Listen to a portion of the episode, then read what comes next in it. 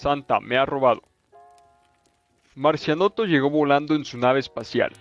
Estaba emocionado porque por fin había obtenido permiso para visitar la Tierra de nuevo. Ya había estado antes, pero la última vez montó un lío tremendo. Se había transformado en un tipo llamado Albert Einstein y en unos pocos días reveló muchos secretos de los extraterrestres. Por eso llevaba años castigado sin volver. Esta vez tendría mucho más cuidado. Para no transformarse en nadie conocido, decidió aterrizar en el lugar más apartado del planeta. Era un lugar frío y blanco en el que solo había una casa, y dentro pudo ver a un anciano solitario. Me transformaré en este anciano. Este sí es imposible que sea famoso. Además, me encanta su traje rojo, su gran barba blanca y ese saco enorme. Me servirá mucho para guardar algunas cosas. Pero en cuanto llegó a la ciudad, un grupo de niños se abalanzó sobre él. Quiero mi coche. A mí dame mi muñeca. Yo quiero una consola. Marcianoto estaba rodeado y asustado. No sabía qué estaba ocurriendo y solo se le ocurrió ir sacando lo que llevaba en el saco para dárselo a los niños que se marchaban felices. Pero la fila de niños era tan larga que pronto se quedó sin nada que darles y tuvo que salir corriendo y esconderse. Solo cuando se hizo de noche pudo salir. Estaba aterrado. No sabía cómo, pero estaba claro que había vuelto a elegir mal en quién se transformaba, otra vez.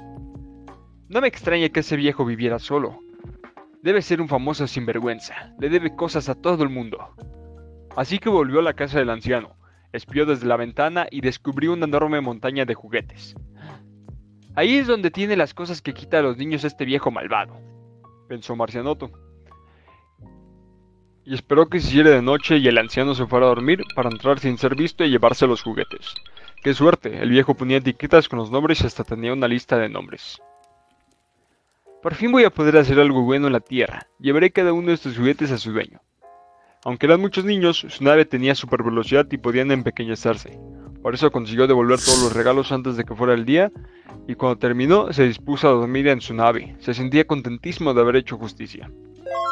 Menuda sorpresa se va a llevar ese viejo ladrón. Pero la sorpresa se la llevó Marcianoto, cuando despertó. El viejo volvía a tener una montaña de juguetes en su casa.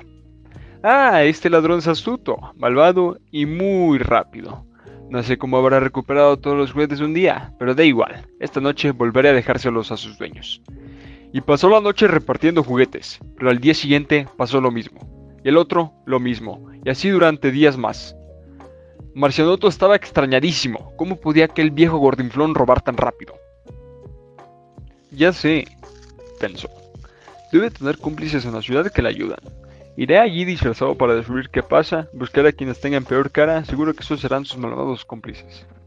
Pero en la ciudad todo el mundo estaba feliz, y es que todas las noches Marcianoto había estado haciendo de Santa Claus con su nave, repartiendo regalos y cada mañana los niños se despertaban con un nuevo juguete. ¿De verdad que nadie nos roba los juguetes? preguntó a los niños. Claro que no, esto nos lo trae Santa Claus. ¿Santa Claus? ¿Ya sé quién es? ¿Pero quién eres tú que no sabes quién es Santa Claus? ¿Un marciano? le respondieron.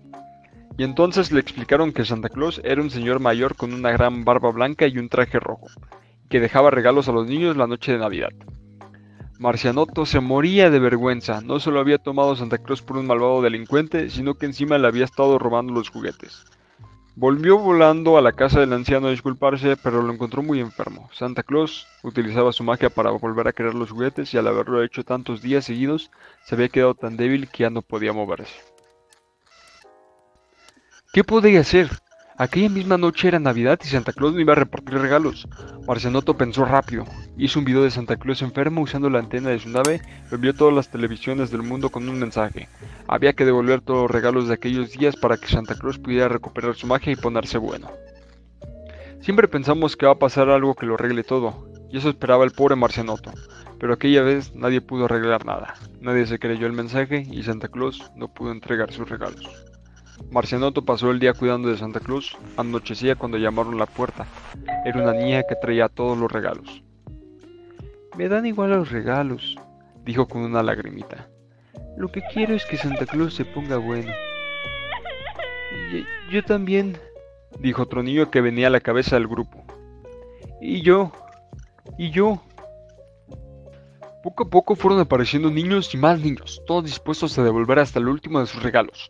La fila era interminable, llegaban en todas partes y según cruzaban la puerta, sus regalos desaparecían y Santa Claus se ponía un poco mejor. Cuando el último niño dejó sus juguetes, Santa Claus se pudo levantar y todos aplaudieron llenos de alegría. Parecía que nunca habían estado tan contentos. Sin embargo, Marcianoto se sentía fatal. Lo siento muchísimo, dijo. Al final, por mi culpa todo el mundo se ha quedado sin regalos. Se hizo un gran silencio y todos miraron al extraterrestre. ¿Qué va? dijo finalmente una niña. Yo nunca había estado tan contenta en Navidad. He podido curar a Santa Claus y ser yo la que le llevaba los regalos. Y ahora estoy segura de que es mucho mejor dar regalos que recibirlos. Y entre risas y aplausos, todos estuvieron de acuerdo en esa lección. Era el mejor regalo que podían haber tenido ese año.